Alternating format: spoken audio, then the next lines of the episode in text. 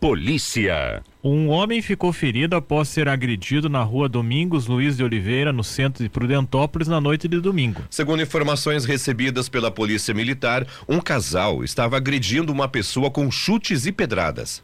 O homem de 30 anos que foi agredido sofreu ferimentos graves. O Corpo de Bombeiros esteve no local e encaminhou ele para a Santa Casa de Prudentópolis. A vítima foi medicada e permaneceu em observação. Os policiais realizaram patrulhamento e localizaram os agressores na, na Avenida São João, nas proximidades da Praça da Igreja Matriz. Uma pessoa conseguiu gravar um vídeo no momento em que os agressores saíram de perto da vítima. Os autores do fato foram encaminhados para a delegacia de Prudentópolis. No prolongamento da rua Sagina Ked, em Prudentópolis aconteceu um acidente entre duas motocicletas na noite de domingo. De acordo com a PM, um dos condutores deixou o local. Moradores disseram que uma moto Honda CBX 250 Twister transitava sentido interior quando bateu em uma outra motocicleta que estava transitando em sentido contrário. Essa moto fugiu logo após o acidente. O condutor da Twister, de 41 anos, sofreu ferimentos graves e foi conduzido para a Santa Casa de Prudentópolis. Segundo a PM, o motociclista sofreu uma fratura na perna esquerda, além de ferimentos na mão esquerda e nas costelas. A Twister estava com débitos da documentação e foi apreendida. Ela será encaminhada para a 97 Ciretran. Na linha Vicente Machado, foi registrada uma situação de perturbação de sossego na tarde de domingo.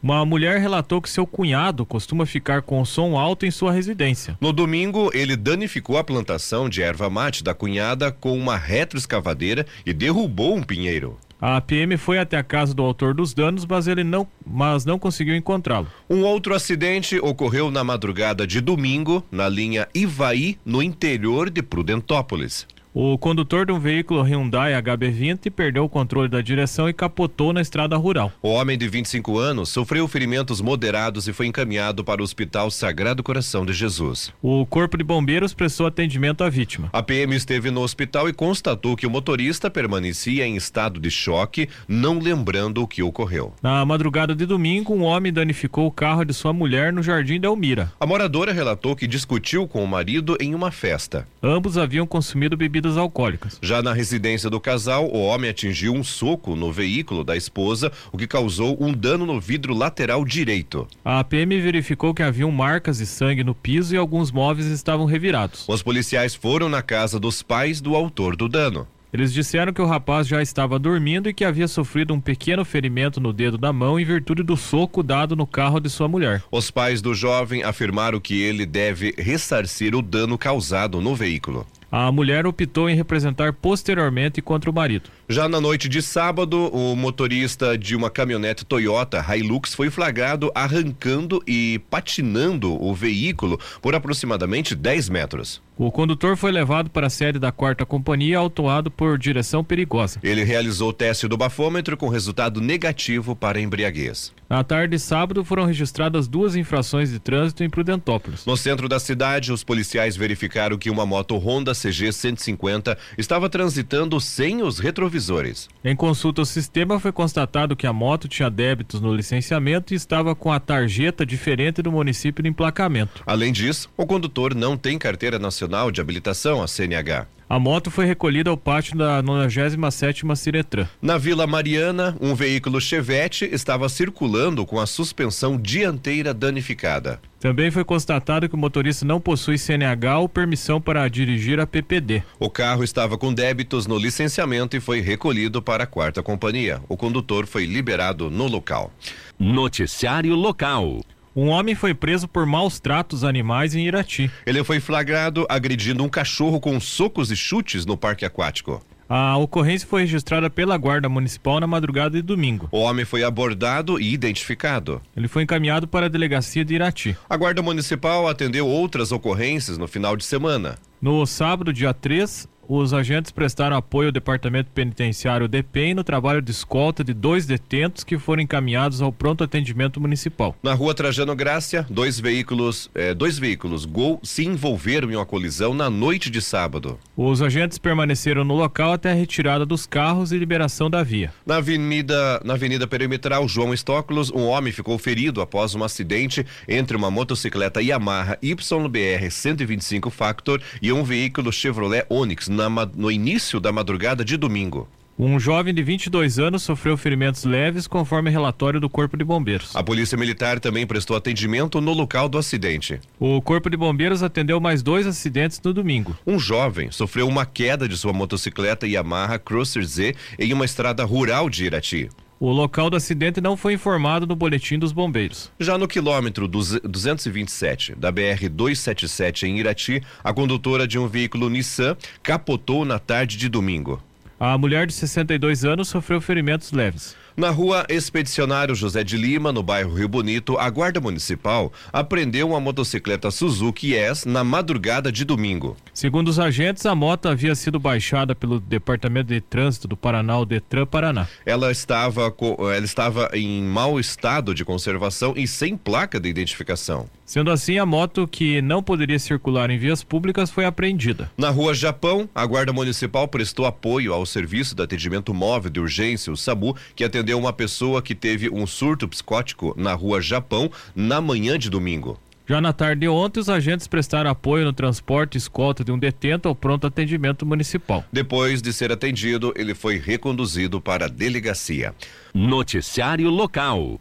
Aconteceu no domingo, no Parque Aquático de Irati, a primeira edição da Feira de Adoção de Pets, promovida pela Secretaria Municipal de Defesa Animal em parceria com o Conselho Municipal de Proteção e Bem-Estar Animal e protetores independentes de Irati. Foram adotados de forma responsável mais de 20 cães. Segundo o secretário de Defesa Animal, Wagner Beida, os cães levados para a feira, em sua maioria filhotes, foram resgatados da rua. As pessoas que se interessaram em adotar assinaram um termo de responsabilidade e receberam orientações sobre guarda responsável.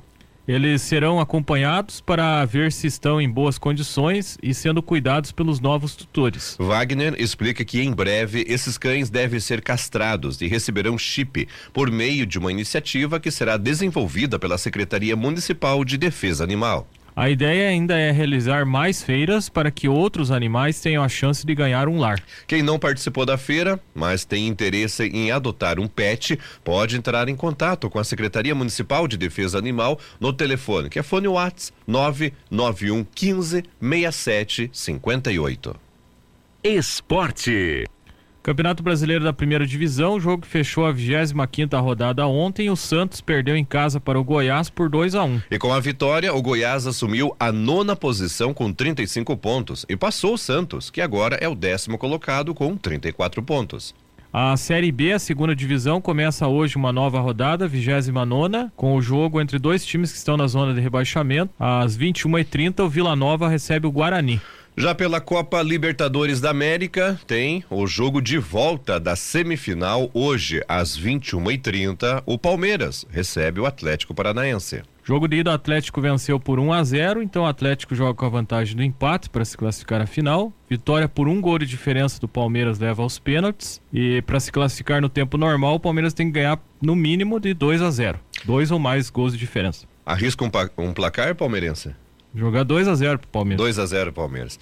Jogos agora em Rio Azul, Campeonato Interbairros de Futsal hoje no ginásio Albinãos tem dois jogos da semifinal, 19:45, o Centro joga contra a Vila Diva. E às 21 horas a Vila Maria enfrenta a Cristo Rei A.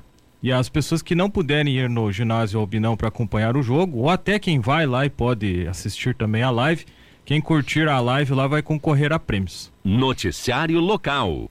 Jovens de 14 a 18 anos podem participar do programa Agentes da Cidadania, realizado no Centro da Juventude Najib Armuche, em parceria com a Secretaria de Justiça, Família e Trabalho, a Sejuf. O programa estadual oferece uma bolsa de 306 reais aos jovens que participam das atividades do programa. Em entrevista na Joá, a assistente social Franciele Maria Martins Principal explicou que o programa prevê uma carga horária de 40 horas semanais de atividades. Esse programa ele prevê o pagamento de uma bolsa auxílio, né, no valor de 306 reais para adolescentes de faixa etária entre 14 a 18 anos. Então esse adolescente, ele, quando ele tiver inserido nesse programa, ele terá que cumprir aí uma carga horária de 40 horas mensais, né, em atividades que incentivem o protagonismo juvenil, né. Essas ações elas são baseadas em três pilares, né, que seriam a formação, cidadania e a convivência. Segundo Franciele, entre as atividades previstas estão as que já funcionam no Centro da Juventude.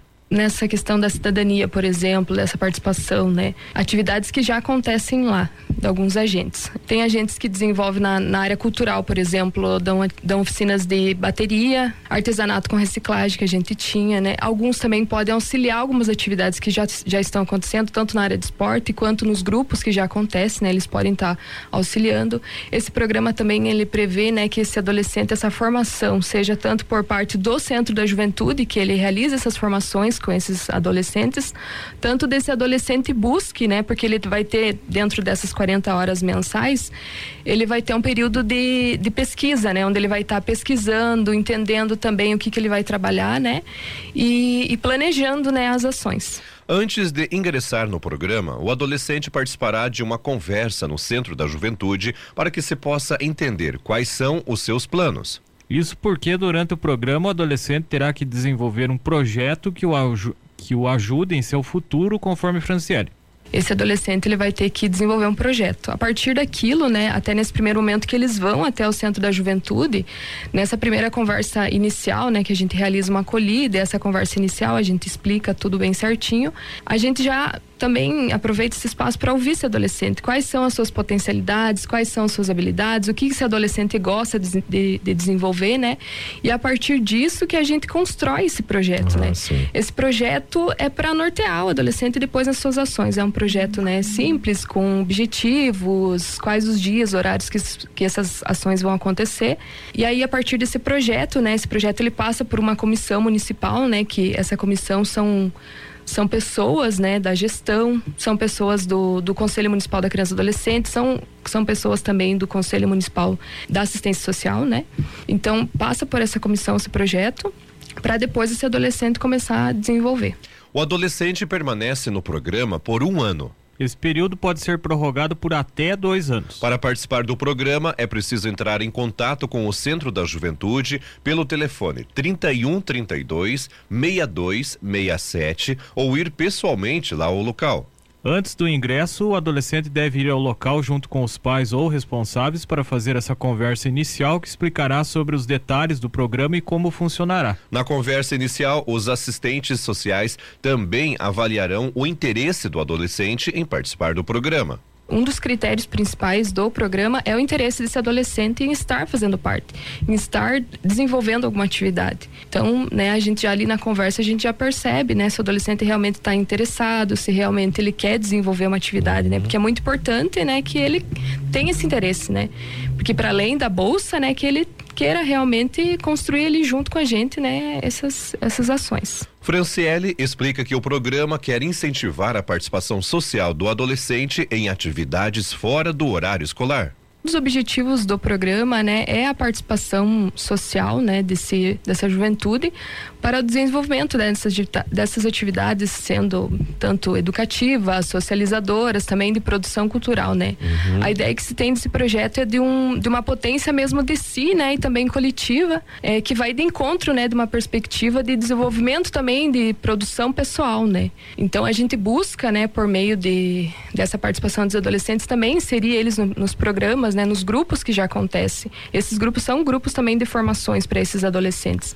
Além do programa Agentes da Cidadania, o Centro da Juventude oferece diversas atividades para adolescentes e jovens de 12 a 29 anos. Em algumas atividades também há turmas mirins. A orientadora social, Rosângela Zanin Navarro, explica que o espaço é para ser utilizado para essas ações um equipamento desenvolvido pelo governo do estado com o intuito de ser um espaço, né, de convivência para jovens e adolescentes na interação social e a fim de produzir novas possibilidades de promoção social e a execução de garantia de direitos à população jovem, né, que nosso município vem vem lutando, né, com as, essas ações essas atividades desenvolvidas, executadas dentro do setor da assistência social. O Centro da Juventude oferece atividades culturais e esportivas para adolescentes e jovens com profissionais qualificados.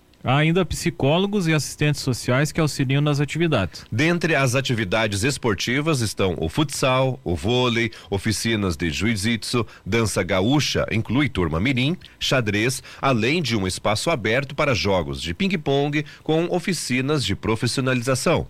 Nas atividades culturais, há oficina de bateria e grupos de discussão. No grupo de cinema, os adolescentes discutem a saúde mental e família a partir de filmes que discutem essa temática. Os encontros são nas segundas a partir das 14 horas e nas quartas a partir das 9 horas. No grupo Arte e Juventude, os adolescentes também discutem temas como gêneros, sexualidade, interação social, justiça eh, restaurativa, entre outros assuntos que estão relacionados relacionados a esta fase da vida. Os encontros são nas quartas, a partir das 14 horas, e nas sextas, às 9 horas. Já no grupo de diversidade, os adolescentes também possuem um espaço para discutir a diversidade na sociedade. Os encontros acontecem nas quintas-feiras, às 9 horas, e nas sextas, às 14 horas. O Centro da Juventude também possui uma infraestrutura para auxiliar o adolescente e o jovem com uma sala multiuso, biblioteca, sala de informática, auditório, quadra poliesportiva pista de skate e uma arena teatral. Além das atividades culturais e esportivas, também há, há formações profissionais quanto à orientadora social todas as atividades são gratuitas. A Provopar, ela promove alguns cursos. Acabamos de ter um, esse mês que passou de unha em fibra, já teve de unhas né, manicure básica, estamos com alguns projetos, ela já tem alguns projetos para administrar alguns outros cursos agora no, no período do final do ano, né? Então é, é só, só chegar lá e conhecer os nossos, as nossas atividades. As oficinas e atividades oferecidas no espaço são totalmente gratuitas. Para participar é preciso ir ao Centro da Juventude e conferir as atividades e horários que se encaixam na rotina do adolescente e jovem, conforme Rosângela. A gente só precisa dos documentos pessoais, tanto do adolescente, se for menor, com o do responsável, né? Que a gente tem uma, uma ficha para assinar, essa ficha de inscrição, para ter uma garantia. Se caso aconteça alguma coisa, a gente precisar ter o contato, a gente tem ali essa ficha de inscrição com esses uhum. dados. Noticiário Estadual. Uma viatura da Polícia Rodoviária Estadual, a PRE, colidiu frontalmente contra um carro forte de uma empresa de transporte de valores em Cândido de Abreu na tarde de ontem.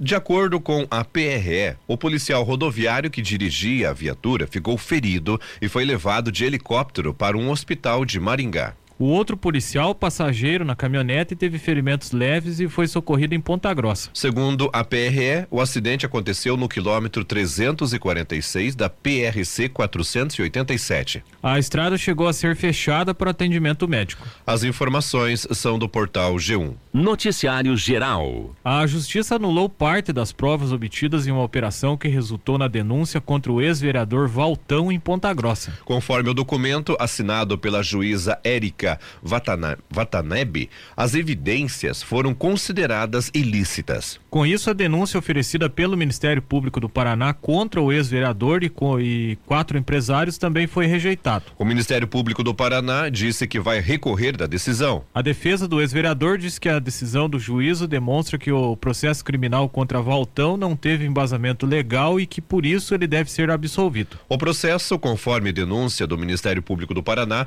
aponta que os empresários empresários são suspeitos de pagar 15 mil reais ao ex-vereador para que a empresa responsável pelo estar digital da cidade, o Cidatec, não fosse prejudicada em um relatório da Comissão Parlamentar de Inquérito, uma CPI, que apurava suposta fraude na contratação da empresa na Câmara Municipal.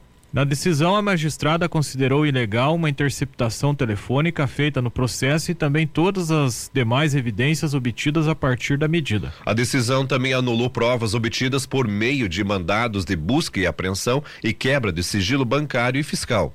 Também foram declarados nulos os interroga interrogatórios de réus e testemunhas colhidos no inquérito policial. O processo que tramita em segredo de justiça continua em andamento com as outras provas que foram mantidas pela justiça após serem consideradas lícitas. Por nota, a Cidatec disse acompanhar os desdobramentos da investigação e auxiliar as autoridades. Todos os citados são investigados na Operação Saturno do GAECO, que apura suposta fraude na licitação para a contratação da Cidatec para o serviço do Star Digital. Sete pessoas foram presas e 22 mandados de busca e apreensão foram cumpridos na operação realizada em 15 de dezembro. Quando fez a denúncia, o Ministério Público do Paraná apontou que os três sócios da empresa contrataram um empresário como intermediário.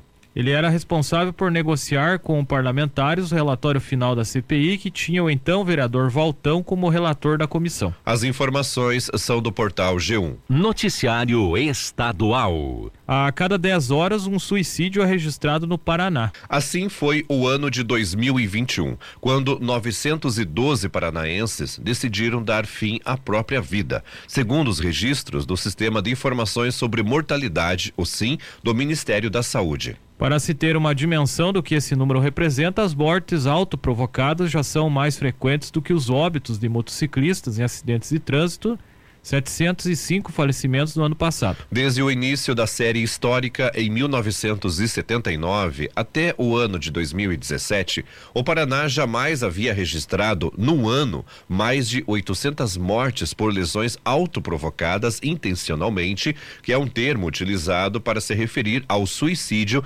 pela classificação internacional de doenças, a CID.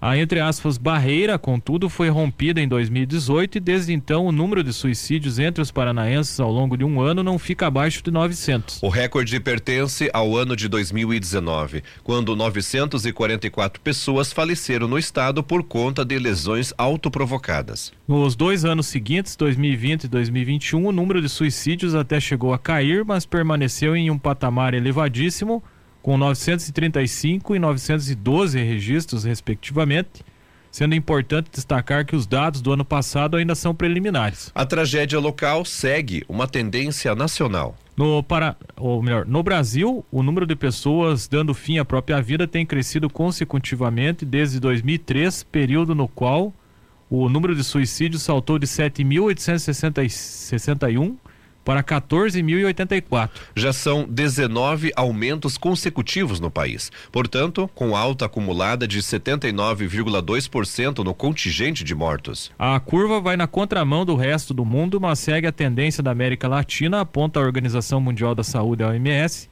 que atribui o cenário atual à piora da pobreza, da desigualdade, o aumento na exposição em situações de violência e a ineficiência de planos de prevenção. O Centro de Valorização da Vida, por meio do telefone 188, é um canal permanente de apoio.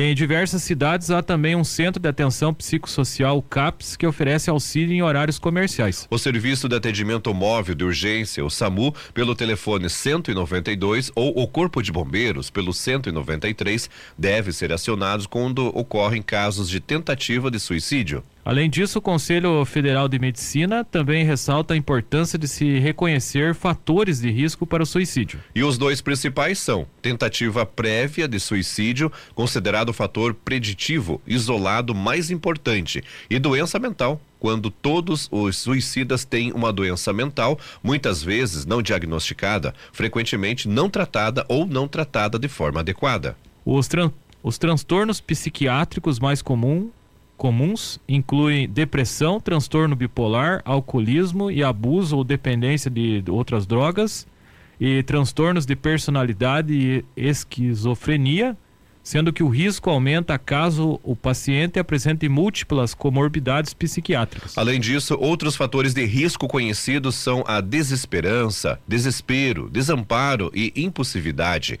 A idade, o suicídio entre jovens vem aumentando em todo o mundo nas últimas décadas e apresenta um índice elevado entre idosos devido a fatores como perda de parentes, enfermidades eh, degenerativas e solidão.